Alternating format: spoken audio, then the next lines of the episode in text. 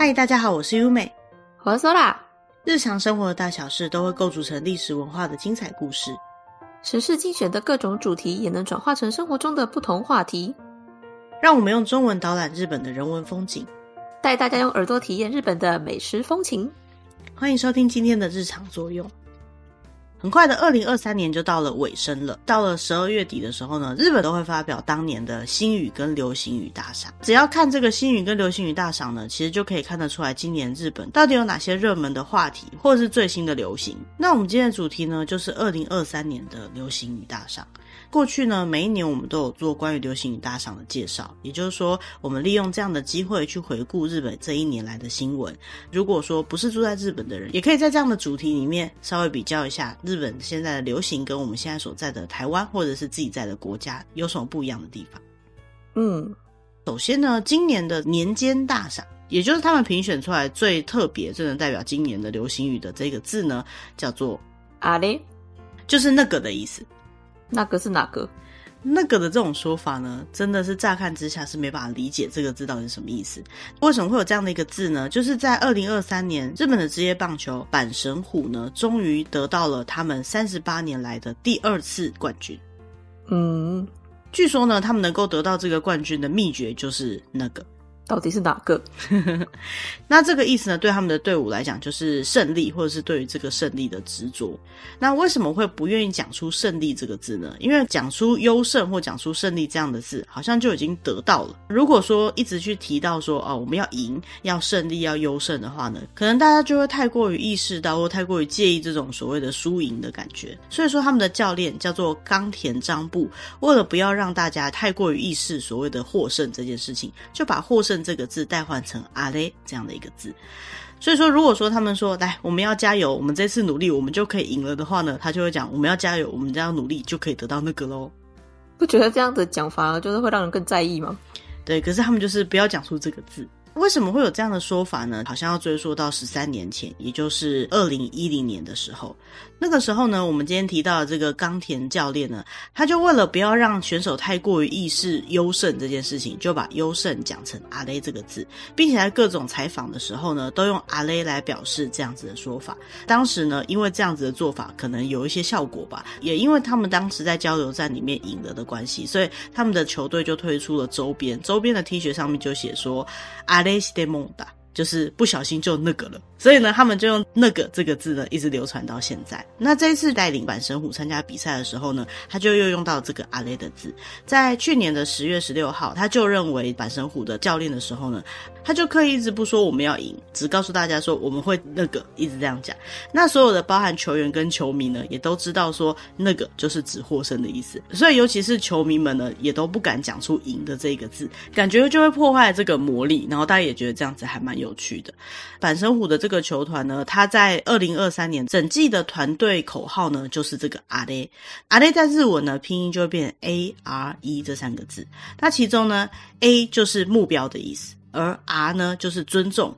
而 E 就是每一个球员他所营造出来的力量。所以呢，这个 R A 这三个字呢，也就包含了整个球队对这一季的赛事，对于整个球员他们所寄予的厚望。那也因为他们都讲阿雷，然后就赢得了今年的冠军，所以呢，这个阿雷就变成今年流行语大赏的主要的字。如果说前一阵子有看到日本的直棒相关的新闻的话呢，应该对于他们获胜的消息感觉到非常的不陌生。那所以说，阿雷这个字呢，算是在日本引起了一阵风潮了。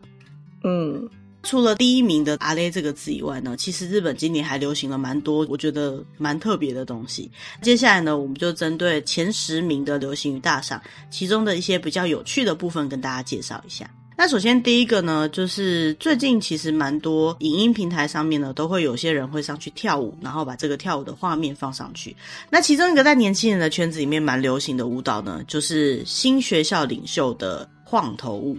首振りダ和 be free dance，新学校领袖呢，就是这个团体的名称啦。这个晃头舞呢，是我们给他取的名字。它本来的意思就是头左右左右的摆动这样子的一个舞蹈。那其实最近不管是台湾还是日本还是各个地方呢，都有非常多的舞蹈开始变得很热门。那最主要就是因为不管是 YouTube 还是 TikTok，也就是抖音呢，都会有很多人会去特别拍这样子的影片上传。所以同样一个舞蹈有不同的人来跳，就可以表现出完全不同的感觉。那像我们现在介绍的这个晃头舞呢，它最主要的特色就是它动作其实还蛮简单的，所以就带动了一股风潮。那每个人表现起来的感觉呢，虽然是做一样的动作，可是呢，却有非常不同的效果，嗯。那其实这样的舞蹈动作虽然说没有到非常的困难，但是在跳的时候是需要用到身体各个部位的力量，才能够表达出这个舞蹈的这种活泼跟热情的感觉。但是舞蹈动作又比较简单的关系，所以不管是原本就是跳舞高手，还是平常其实没在跳舞的一些素人呢，都可以去模仿。所以就造成他们这首晃头舞的歌呢，就得到日本今年的抖音人气冠军。新学校领袖的这个组合呢，也在社群平台上面有超过一千四百万以上的追踪。是日本国内的女性艺人的第一名，嗯，那也因为他们在日本很高人气的关系，还到美国去参加他们的音乐活动，算是今年特别爆红的一个女生的四人组团体。嗯，那如果大家对于这个舞蹈动作有兴趣的话呢，可以上网搜寻一下，应该是有非常多的影片可以看得到他们跳舞的动作哦。嗯，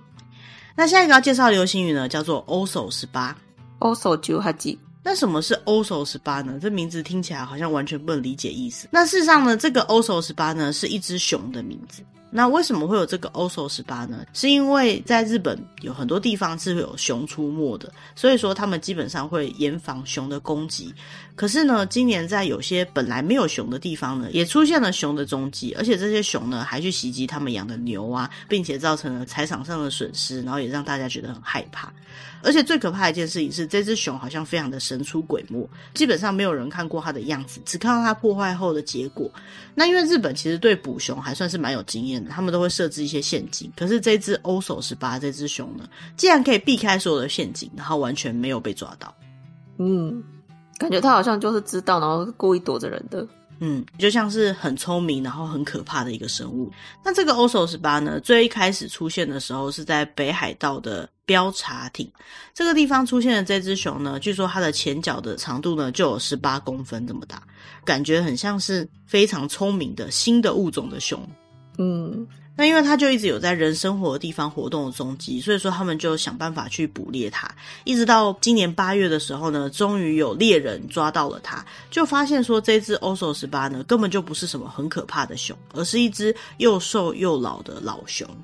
嗯。因为这件事情太过于令人惊讶了，大家都觉得它可能是一件很可怕的一只熊，没想到是一只瘦瘦老老的熊。他们就开始去思考说，为什么这只熊会跑到人生活的环境来？那因为其实生物的本能应该是会避开人类的，不管是去攻击牛，还是去破坏什么东西呀、然后攻击人类之类的。突然间必须要侵入人类的生活环境，才有办法生存的感觉。嗯。那因为有这只熊的出现，还有今年有蛮多这种熊攻击的事件呢，所以让大家感觉到说，为什么这些熊会出现，就是因为自然环境开始改变了。这些熊呢，已经没有办法在他们原本所生活的环境里面生活了，他们才不得不去改变他们的生活形态，然后可能因为食物或其他的原因呢，进入到人生活的环境里面。嗯。可是，虽然说自然环境改变也改变了人类的生活，但是自然环境的改变不就是人类造成的吗？嗯，对啊。所以说，看到这只熊这么老了、这么瘦的熊，还不得不进到人类的社区去觅食，就可以看得出来，现在的自然环境对这些野生生物到底是多么的严峻了。也算是今年可以反思的一个话题啦。嗯，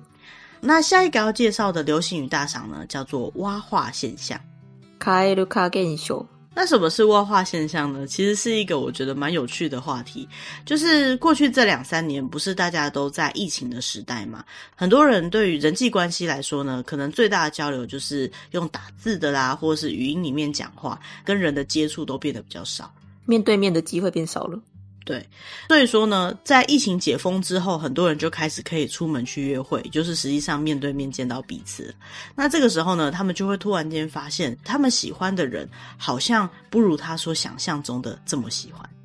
见到面了，反而幻灭了吗？其实不只是见到面的问题，是他们实际上活生生的这个人就在你身边，某些动作造成幻灭。那什么样的动作会让别人觉得突然间幻灭的感觉呢？比如说，你一直都很喜欢一个人，结果你被那个人告白的瞬间，突然觉得，嗯，好像哪里不太对耶，这样的感觉。没有办法很单纯的接受对方的心意，因为本来你喜欢的人跟你告白，你应该是很开心的，可是你却突然觉得好像哪里不太对，或者说你跟你的对象终于可以出去约会了，结果在约会的时候呢，他做的一些小动作，突然让你觉得，嗯，好像有点扣分，有点觉得他不是那么帅，比如说他喝宝特瓶饮料的方式看起来不是很顺眼。或者是说，在吃饭的时候，我们不是有时候会需要叫店员嘛？结果举手叫店员的时候，完全被店员忽视，那种极度尴尬的瞬间，就会让突然觉得，对，他好像突然没有很帅的感觉。他刚刚那个动作有点挫，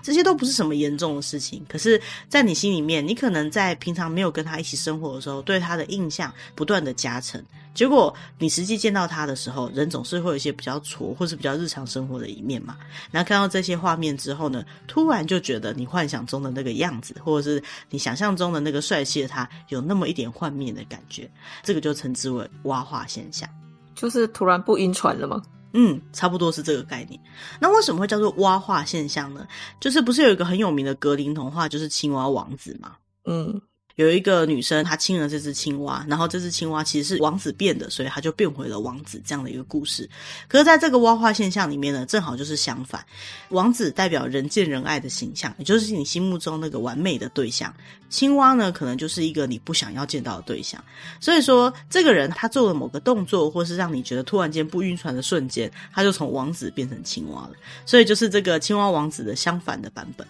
嗯。会不会就是像如果你看到偶像挖鼻屎，然后突然就想退粉这样的感觉？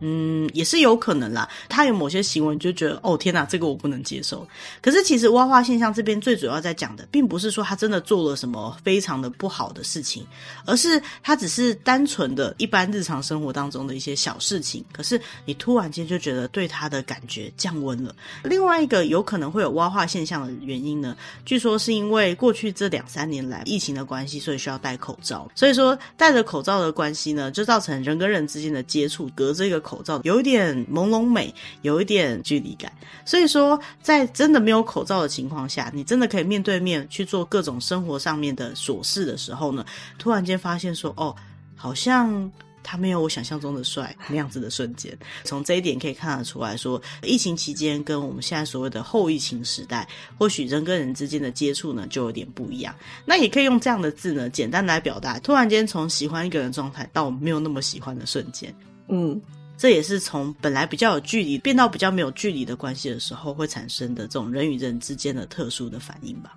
嗯，好，那下一个要介绍的流行语呢是生成 AI。谁谁 AI，生成式人工智慧，就是最近一年来都很有话题的那个东西。嗯，像是之前台湾也蛮流行的那个 Chat GPT 之类的，或者是说用 AI 的方式来制图啊，或者是得到你想要的一些结果，利用 AI 人工智慧的方式去产出一些原本只有人类做得出来的东西，就是这个生成 AI 的最主要的话题。嗯。那其实这个生成 AI 当做二零二三年的流行语呢，某个程度也可以看得出来说，人工智慧已经不再是一个遥远的技术了，开始进入一般人的生活当中了。所以就有些人觉得说，是不是接下来的时代里面呢，大家都要习惯跟 AI 一起工作了呢，或是一起生活？现在的趋势来讲的话，应该是这样子没有错的。暂且不论 AI 它到底做出来的东西目前是不是进去完美，或是真的像是人类一般做的一样，可是的确在有 AI 的帮助的情况下呢，人类的工作突然间变得简单很多，嗯，节省了很多时间。对啊，像是文字型的 AI，就是我们之前提到 Chat GPT 的话呢，你对它提出问题，它就立刻可以给你一些答案。不管是叫它说一个故事，还是叫它帮你写一篇论文，甚至叫它帮你上网查一些资料呢，都可以得到你要的结果。可能有些听众会想到说啊，我有试过这个 Chat GPT，它回答的答案有时候还是错的呢，包含说谎的这个部分呢，可能都跟人类是非常像的。但是我觉得 Chat GPT 的说谎有一个很可爱的一件事情，就是它会承认它的错误。但是我觉得这反而是可怕的地方，因为你反问他说：“可是我记得的不是这样。”他就说：“啊，不好意思，是我记错了。”这一点就是太像人类了，反而会让你觉得有点害怕，是吗？我觉得有些人类根本不会承认自己的错误。你说 AI 会这么回答吗？对，AI 会认真的承认自己的错误，可是有些人类就会闪避这个问题，就不愿意承认自己的错误。所以我觉得从这一点呢，还是可以分辨出来 AI 跟人类的差别的，因为 AI 比较老实一点的承认错误。但是呢，有一个问题就是，你是知道他在说谎的情况下才会这样子，但是他如果对你说谎了，你不一定知道。嗯，也就是说，其实人类也不能够太信任 AI 的技术了，也是近年来大家都在讨论的话题。AI 发展的技术太快了，怎么办？或是 AI 如果错误了怎么办？AI 如果真的真心的想要骗人，可能人类是无法发觉的，因为 AI 能够取得的资料库实在是太庞大了，它的模仿、它的学习能力，真的不是我们一般人可以想得到的那种速度。嗯。近一年来呢，AI 的发展不止在文字上面，包含刚刚提到的，你可以要求 AI 根据你要的内容去画一张图，或是帮你做一些设计。现在有很多很多的，不管是自媒体啊、YouTube 啊，还是说各种的海报标题呢，据说都有使用到 AI 所做出来的技术，就产生了一个新的问题了：到底这些做出来的东西是属于谁的作品？AI 做出来的东西是属于给他指令的人做出来的作品呢？会不会 AI 在学习的过程当中，很有可能会在网络上抄袭了别人的作品？到底什么样的作品叫做抄袭？什么样的作品叫做模仿？什么样的作品叫做 AI 学习的结果呢？突然间就变得有点模糊，而且难以判断。这好像也是最近大家对于 AI 的这个技术讨论的比较热烈的一个地方啊。对，就是所谓的 AI 对于著作权的侵害啦。因为其实目前为止，不要说是 AI，一般的人在抄袭的判定呢，其实就已经比较困难了。但是人类在抄袭的时候，总是有一个极限的。比如说，你大概多少东西跟他写的是一样的，那人跟人之间学到或想到的东西，总是不该一样的。所以说，理论上抄袭还算是多多少少有办法判断，或者是还能够争论的。但是 AI 在网络上习得的东西，到底它是参考了谁的东西得到结果的？有没有人可以主张 AI 写出来的东西就是抄袭了自己的作品？这个就变得比较困难一点了。那这样子，对于创作出这些东西，并且放在网络上给别人参考，或是给 AI 学习的人来说，他的著作权就蛮没有保障的了。但是如果说在这个背景下，放弃让 AI 去学习这些大量的资讯的话，AI 这个技术人类就无法使用。因为所谓的生成 AI，就是它必须在庞大的资料库里面去学习各种的东西，几乎可以像人脑一样创作并且整理合成各种资讯的一种情报库，利用电脑强大运算的效果才能够得到这个结果。所以说，如果要教 AI，也就是人工智慧去做出不会侵犯制作权的东西的话，可能就有点违背它的设计。概念，嗯，其实呢，流行语大赏的评议委会呢，在选出这个生成 AI 的时候呢，他曾经去问过 ChatGPT 说：“诶，你今年得到了日本二零二三年新语流行语大赏了，你的感觉是怎么样呢？”因为他们会有颁奖典礼嘛，所以他就问了这个 AI 说：“你的感觉如何？”结果 AI 竟然回答他说：“不好意思，因为没有相关的情报，所以我没办法回答你，必须要参照实际的资料或是报道才可以。”好官方啊，原来他也会官方回答。嗯，所以说感觉起来 AI 也有学会传达正确情报的概念，他也学到了人类的精髓啊。毕竟，其实我们在讨论这些话题的内容都来自于网络，网络上的所有东西几乎都是 AI 参照的内容啦。所以说，如果他真的可以去判读或是理解这些内容的话呢，我觉得他肯定会在这个部分进行学习吧。嗯，那下一个要介绍的呢是地球沸腾化。地球沸腾化。那其实这个地球沸腾化，不要说是日本的流行语了，算是全世界的流行语了。什么叫做地球沸腾化呢？近年来可能大家会听到所谓的地球温暖化，可是呢，二零二三年真的太热了，全世界都非常的热，尤其是欧洲那边呢，还有严重的热浪，造成森林火灾跟很多人的死亡。欧盟那边的气象情报局还有观测到，在二零二三年的七月，全世界的平均气温呢是过去观测史上最高的一个记录。所以联合国秘书长就在世界气象的报告书上面发表说，现在已经不是地球温暖化的时代了，现在已经来到了地球沸腾化的时代。由这样的一句话来表达说，对于地球的温度改变或是环境改变，强烈的危机意识。已经不是地球好像有点热哦，不是这个程度了，而是地球已经快滚了。对，热到快滚了，应该讲说已经滚了，好像可以感觉得到，因为现在十二月了，我还是在穿短袖。对啊，我也还想开冷气呢，所以真的是太热了一点。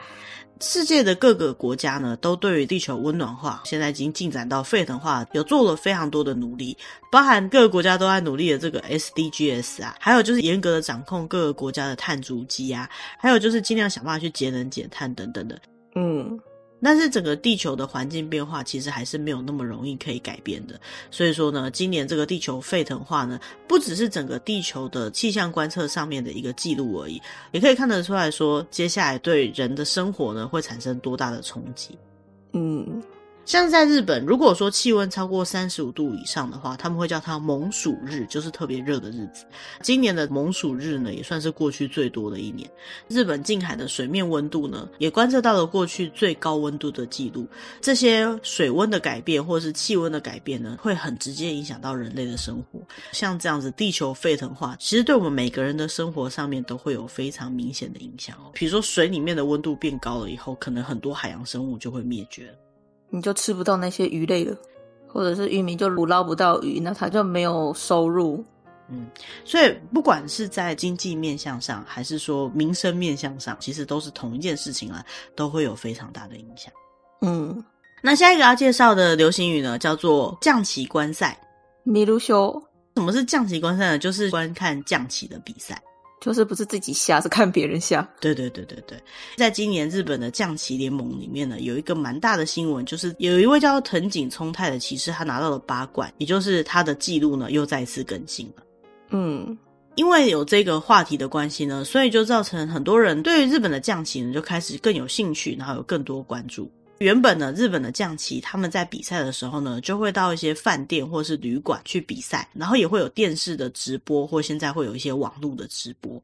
那为什么突然间大家会觉得象棋的比赛很有趣呢？除了这个藤井聪太，他是一个非常厉害的棋士，大家会想要知道他怎么下将棋。另外一个部分就是现在有开始越来越多的网络直播的象棋的比赛，他就利用 AI 或者是播报的人员会去跟观众介绍将棋，然后让大家在看比赛的时候呢会更有乐趣，因为就比较看得懂。在转播象棋比赛的时候呢，其实还是有很多东西看不懂的。过去呢，由人为转播总是有没有办法面面俱到的地方，所以他们就使用了 AI 的技术来进行转播，那就让很多人呢，可能原本比较喜欢看 YouTube 或是网络上的节目的人呢，也可以有机会看到这样的将棋比赛。就有越来越多人突然间觉得看将棋也是一个蛮有趣的事情，诶，就很像在看运动比赛一样，就主动的到他们比赛的地方去看，那就产生了越来越多人想要去看将棋这种。过去很少见到的特殊的现象。嗯，其实对日本来讲，将棋呢基本上就是自己在下的一个活动。所以说，现在把这个活动呢变成好像是运动比赛一样。虽然你自己不一定会下，或者你自己不一定要从事这个活动，可是你却可以看别人比赛，看的过程当中也会有乐趣，就让原本对这些将棋比较没有兴趣的人，开始慢慢的会愿意去了解这个活动，了解这个比赛的方式。它让我想到以前台湾在播《麒麟王》的时候，好像就有一股大家学习围棋的风潮。对，《麒麟王》就是一个跟围棋有关的动画嘛。不管是什么样的模式下呢，如果有机会可以让更多的人去了解这个活动的话呢，就有机会可以帮助这个活动越来越推广，给更多人知道。嗯，所以就有很多人呢觉得，从今年开始呢，将棋这样的活动不只是下降棋，还有看将棋这样的一种新的活动方式。嗯。那另外一个跟这个蛮相近的流行语呢，就是暌违四年的有声应援。有年不离，可大西応援。如果大家有机会到现场的运动赛事，或是现场表演的活动的时候呢，应该都会感觉到大家一起同声欢呼，对台上的人加油的这种感觉呢，是非常有趣的。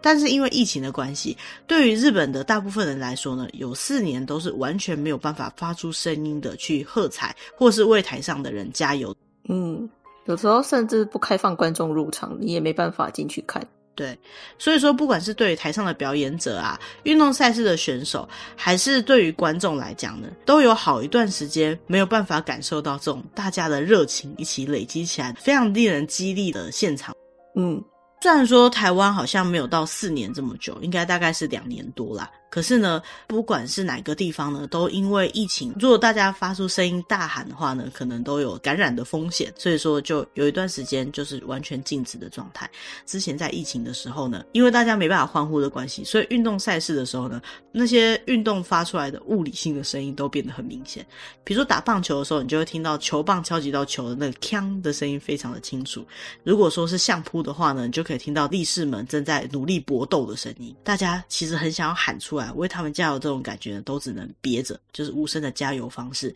比如说拍手啊，或者是敲击什么东西。可是这些呢，都没有那种直接自己喊出来的感觉，还要来的有感染力。对台上的这种加油的效果呢，也都不够强。所以说，在疫情解封的这一年呢，大家就突然发现说，哦，原来大家欢呼的力道、声量是这么的大的。嗯，而且这不只是对观众来讲很能感动，对选手来讲应该也很有激励的作用了吧？对啊，像在 WBC，我们去年有介绍过那个很有名的棒球选手，叫做大谷翔平，他就对着观众席讲说：“大家喊的还不够大声，再大声一点，这样，因为好不容易可以听得到了，希望可以感觉到大家的热情。”我觉得不管是在任何赛事上面呢，对于选手一定都是一个很大的激励效果的。嗯，所以日本就拿到了冠军了。哦，那个嘛。可是其实我觉得这件事情对我们来讲，应该也是感受非常的深吧。像是我们去年跟今年都有去过演唱会，就可以很明显的感觉得出来，疫情刚解封的时候，大家不是很敢喊出来，跟今年大家真的是忘情的、尽力的喊出来那样的感觉。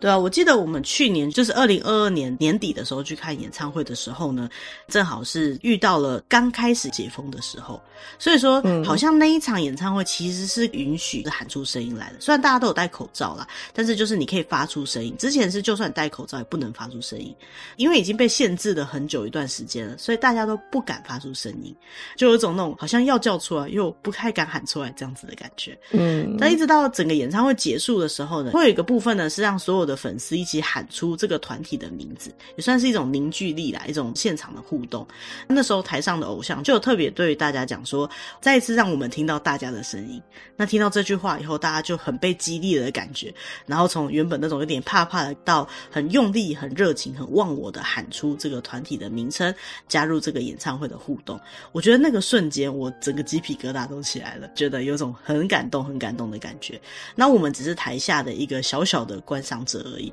这个对于台上的表演者来讲，应该是一种更大的激励吧。嗯，那相较之下，今年就大家都比较敢喊得出来了，能够体会到这种感觉，也算是疫情的时代里面一种很特殊的体验。嗯，那其他还有跟运动赛事有关系的流行语呢？就是撒胡椒舞，Pepper Miru Performance。这就是在二零二三年 WBC 的比赛里面呢，就有一个日本的选手，他就在打击的过程当中呢，做了一个很像在磨胡椒的这个动作。他的动作呢，就有点像是那个胡椒罐，然后不是有一些是那种现磨的胡椒罐嘛？嗯，因为这个动作做出来呢，就还蛮有记忆点的，然后大家觉得就很可爱，所以就有很多人在模仿他。那这个选手呢，后来也帮那一场比赛得到了胜利，所以说呢，大家就开始模仿这个动作。那这动作就在日本开始红了起来，也是跟运动赛。是有关系的，今年的一个流行语。嗯，最后一个要介绍的前十名的流行语呢，就是暗黑打工。暗バイト这个字呢，是一个比较负面的字。 今年呢，在日本有蛮多这种白天就会有抢劫啊，或是强盗的事件。大家对于日本的印象应该都是治安还蛮好的，所以说其实对日本人来讲，他们也会觉得说，怎么会今年好像这种强盗案件特别的多？那大部分这种犯罪事件呢，都是直接在大白天的时候闯进去别人住的地方，或是营业中的店铺抢夺东西啊。不管是在哪一个地区呢，几乎都是用同样的方法来犯罪，就造成日本的国民非常的不安。嗯，那除了这种暴力的犯罪之外呢，也有非常多诈欺犯罪的现象，比如说像是去假装他是其他的人，然后去骗钱的那种诈欺案。你是说像妈，我出车祸了那一种吗？呃，对对对，就是那样子的诈欺案，或者是说假借一些理由想要骗你到 ATM 去转账的诈欺等等的这些案件呢，好像都变得蛮多的。嗯，也就是说原本虽然说是有，但是最近又变得比较多了。对啊。其实犯罪的事件呢是一直都有的，可是感觉近一年来变得特别的多。当然，面对这样的情况下呢，日本的法制单位就开始去调查到底是怎么样的一回事，就发现说有很多的这些犯罪的人呢，他们都是很年轻的人或者是学生等等的。那他们呢也并不是说自己想要进行这个犯罪，而是他们因为想要钱，或者因为太穷，或者是想要找到一些可以简单赚钱的方式，就去找到社群平台上面有高薪征才的一些打工，结果没想到去打工之后呢，就可能因为被控制或者是被胁迫去进行这些所谓的犯罪的行为。嗯，那这样子被派去做犯罪行为的打工呢，就是我们刚刚讲到的暗黑打工。而这些主谋们呢，据说都是用电话或者是社交平台上面直接给予指示，也就是说，这些主谋根本就自己没有到现场去。如果真的被警察抓到了，他也可以很简单的就撇清责任，甚至都抓不太到这个背后的主谋。嗯，就是遥控犯罪嘛。像日本今年二月的时候就抓到了一个叫做 Luffy 哈，就是鲁夫的这个人，他其实是在菲律宾进行这种遥控犯罪的，而且呢，他所待的地点呢，还是在菲律宾准备被遣返的那种外国人的收容设施里面，然后被发现了之后呢，就直接被遣返了日本，就被逮捕。可是这应该少数中有被抓到的吧？因为感觉这种犯案手法是真的很难抓欸。对啊，因为他利用社交平台呢，其实匿名制的就很多，所以就造成要抓到这些主谋非常非常的困难，也让大家变得有点人心惶惶的啦，也算是现在这种科技网络非常发达的情况下的一种乱象。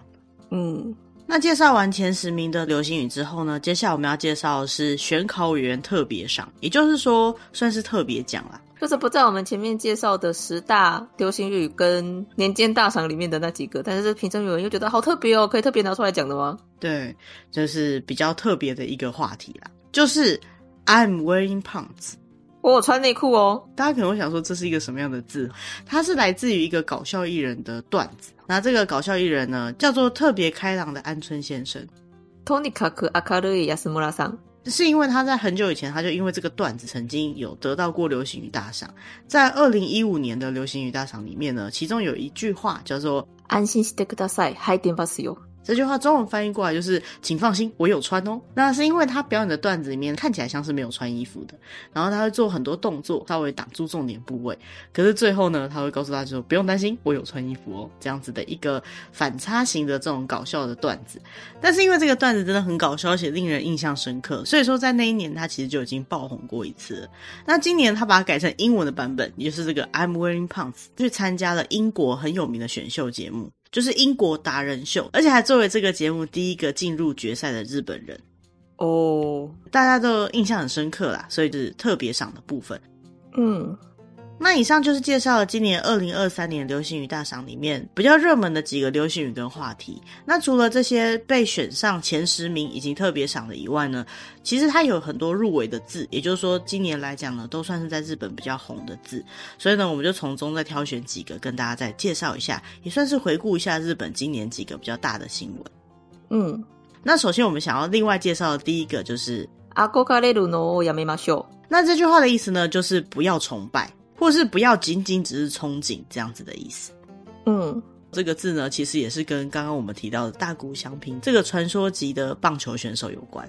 那在今年的某一场比赛，他们在赛前喊话的时候呢，就有大谷翔平来负责发言，想讲一些话来激励别人。他那时候他讲的话就是：“我只有一件事情要告诉大家，就是大家不用再崇拜了。”不知道背景的会觉得，嗯，这是什么样的意思呢？这一场比赛呢，是日本要对上美国，那美国是超强的棒球强国，所以说对于日本来讲呢，要跟美国对打，这真的是一件非常困难的事情。而且对于很多在日本打棒球的选手来讲，他们很有可能是看着这些美国有名的选手、这些名将才开始进入棒球这个世界，或者是学习他们的技术、学习他们的动作、学习他们的方法在打棒球的。所以对他们来讲，可能就是看着自己的英雄，看着他们最崇拜的那些人，然后要跟这些人比赛。当这些人成为他的对手的时候呢，大部分的人除了想要跟他比赛的这种竞争意识以外，更多的可能是崇拜的感觉。嗯，但是大谷翔平的这句话呢，就是想要表达说，在这样的比赛里面呢，你只是憧憬或是只是崇拜你的对手的话，你是不可能去超越你的对手的。所以说，为了今天的比赛要能够超越对手，为了总有一天我们要站上那个巅峰，所以我们今天要舍去对他们的那些崇拜，只考虑胜利，然后去努力看看。所以他讲出这句话的时候呢，大家都觉得真的是讲得太好了，而且这句话在大谷翔平讲出来又特别有说服力。他能够讲出这样的一段话，激励所有的队员，然后让大家能够不要去只想着崇拜对手，而去想着怎么样赢。我觉得这真的是一个非常的有道理的一句话。嗯。其实，像我们有时候都会去特别崇拜什么样的人，或特别憧憬怎样的生活。可是，如果我们只会去憧憬，觉得他们好棒哦，他们好厉害哦，整天只想着这些事情的话呢，其实对我们自己的成功，我们自己的胜利是没有什么帮助的。那我们应该考虑的是什么呢？从对方的成功当中去学到一些制胜的关键，然后进而引导到我们自己的成功上面。那这样子对你来讲，你憧憬或崇拜的对象才是有意义的。单纯只是崇拜的话呢，那就やめましょう，就不要这么做吧。嗯。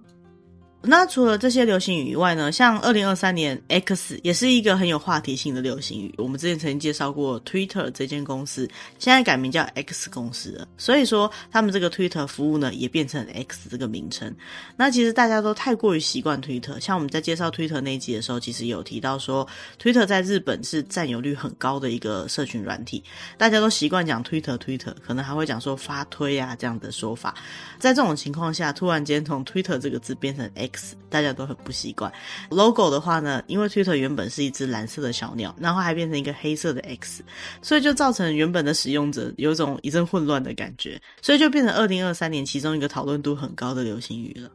嗯，但是我到现在还是很不习惯 X，我也不习惯，还是会习惯讲 Twitter 啦。嗯，那另外一个在日本今年也是蛮有话题性的呢，就是二零二四问题。2024年问题。那这个二零二四问题呢，最主要是在讲说，其实日本在近几年内一直在进行所谓的劳动改革，在物流跟货运业界呢，都有发生非常严重的过劳跟工作时间过长的问题。所以说，这个二零二四问题就是在这个劳动改革法案里面呢，有提到说，所有的司机他的劳动时间上限都要有一定的限制。那在这个限制之下呢，在物流跟货运业界到底会产生一些什么样的问题？这些问题的总称。嗯，那具体来说呢，就是现在日本他们有限制司机的时间外劳动时间，也就是所谓的加班时间呢，要在一年九百六十个小时以内。嗯，这样的限制呢，就会造成物流业者对这些司机的安排会变得比较困难。比如说，每一个司机能够跑的距离比较短，长距离的货运呢，就会比较没办法执行。这样的情况就会造成整个物流跟货运业者他们的营收减少，那间接当然也会影响到这些司机的收入。嗯。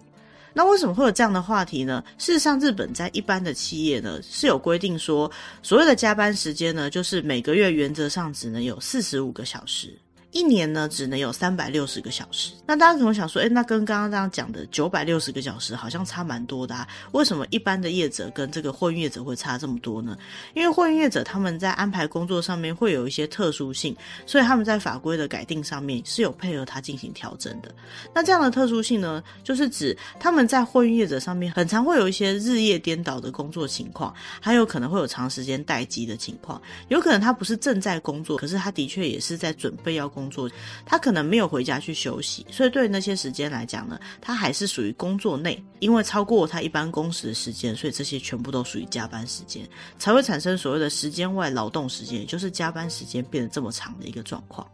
嗯。那虽然说那些是所谓的待机时间，可他们的确是没有好好的休息，所以才会限制说还有一个九百六十个小时这样的上限时间。那这些劳动时间的改革的法令，其实在各个大企业里面已经从二零一九年四月就开始执行了，中小企业大概从二零二零年四月就已经开始实行了。可是对于货运业者来讲，有给他们一些宽容的时间，也就是说他们还可以有一些调整的机会。可是这样的调整机会呢，最多也就只能到二零二四年三月。嗯。这个问题其实蛮复杂的，在我们今天的节目当中，要认真跟大家介绍完是比较困难一点的。如果大家有兴趣的话呢，也可以用“二零二四问题”这个关键字去搜寻。所以说这个字呢，也就变成今年二零二三年的其中一个讨论度蛮高的话题了。嗯，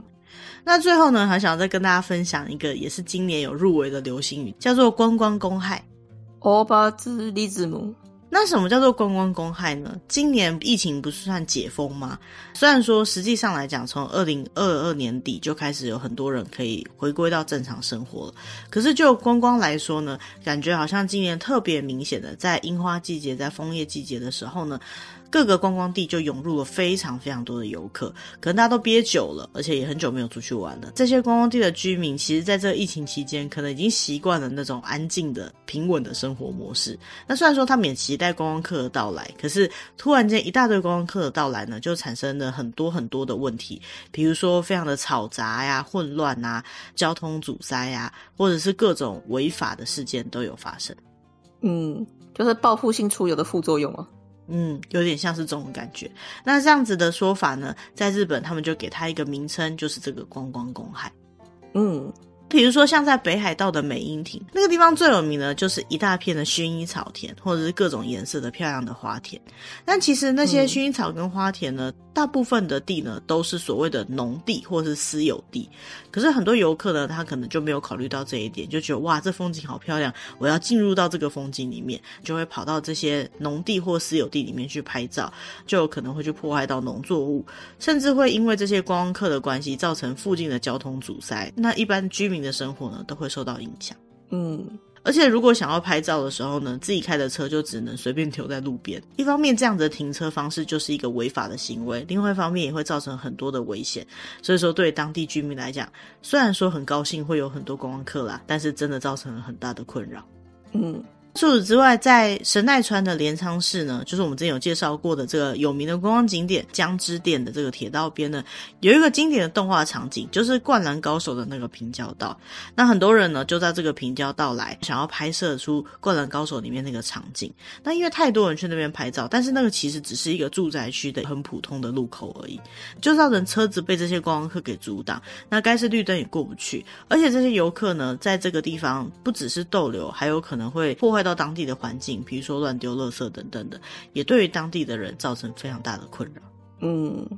那另外一个也感觉到很困扰的地区就是京都。那虽然说京都本来就是一个以观光取向非常强的地方，可是有到过京都的人都会知道说，京都的交通其实是有点混乱的。因为他们最主要的观光景点呢，大部分都不是坐电车可以抵达的，可能要自行开车，或者是比较多的游客会坐巴士，就是坐公车到观光景点去。突然间涌入了非常多的游客呢，就造成往主要观光地点的公车完全没有办法负荷这些人潮，再加加上呢，其实平常搭车的人就已经蛮多了，然后还有很多游客会带着大型的行李去坐巴士，就是造成整个运行上面就有更多的问题。除此之外，京都其实有很多很漂亮的街道，也会看到很漂亮的艺妓。对于很多外国人来讲，就是他们最想要留在回忆当中日本的那个最美的画面。可是他们在拍照的时候，很有可能会没有注意到，说这些艺伎拍照其实是应该要经过对方的同意的。那没有经过对方的同意去拍照，是一个非常没有礼貌的行为。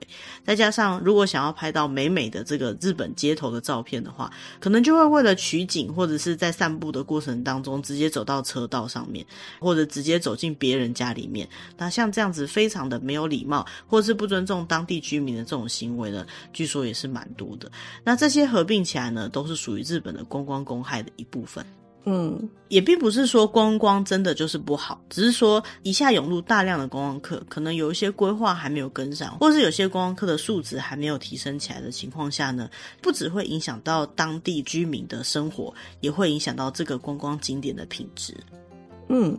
那以上几个呢，就是我们今年介绍了第四十回日本流行语大赏二零二三年几个我们挑选出来比较适合跟大家分享的话题。日本的流行语大赏每年入围的单词呢就有三十个，被拿出来讨论的话题更是非常非常的多。那我们今天提到的日本流行语大赏，可能是根据他们当年的新闻比较有名的话题，或大家讨论度比较高的字。其他像是网络上面也是会有网络的流行语大赏，或是年轻一点的。世代也会有年年轻世代流行语大赏，其实都是在表达的这一年他们发生的一些比较有名的事情。那很久很久以后，我们来回顾这每一年发生的事情的时候呢，光从这几个单字就会想到说啊，对啊，那一年大家都在讨论这件事情，或是对啊，那一年发生了一些什么样严重的，或是什么样特别的事情。所以我觉得在每年年底，我都很期待这个流行语大赏的结果公布。嗯。不过可以很明显的看得出来，疫情的这些相关的单字已经没有在今年出现了，所以就真的是疫情过去了的感觉。嗯，我记得好像前两年有一年，几乎十个里面有七八个都跟疫情非常相关，三密啊什么之类的。嗯、看今年的流行语大赏，就感觉欢乐很多，好像多了很多有趣的事情。那当然也是会有一些比较不好的社会议题的部分啦。那这个部分呢，我们就比较没有截取出来。那如果对这些内容有兴趣的话呢，也可以参考我们节目的资讯栏位，那边会有一些我们参考的网址，那就比较有机会可以跟得上这些流行。那或许也可以成为。朋友之间聊天的话题哦，嗯，那我们今天针对二零二三年流星雨大赏的介绍就到这边了，希望大家会喜欢我们准备的主题。那如果对我们节目的内容有什么建议，或者想要告诉我们的事情，也欢迎利用节目的资讯栏位，那边有我们的 email 可以跟我们做联络。嗯，今天的主题就到这边喽，谢谢大家，我们下个礼拜见，拜拜，拜拜。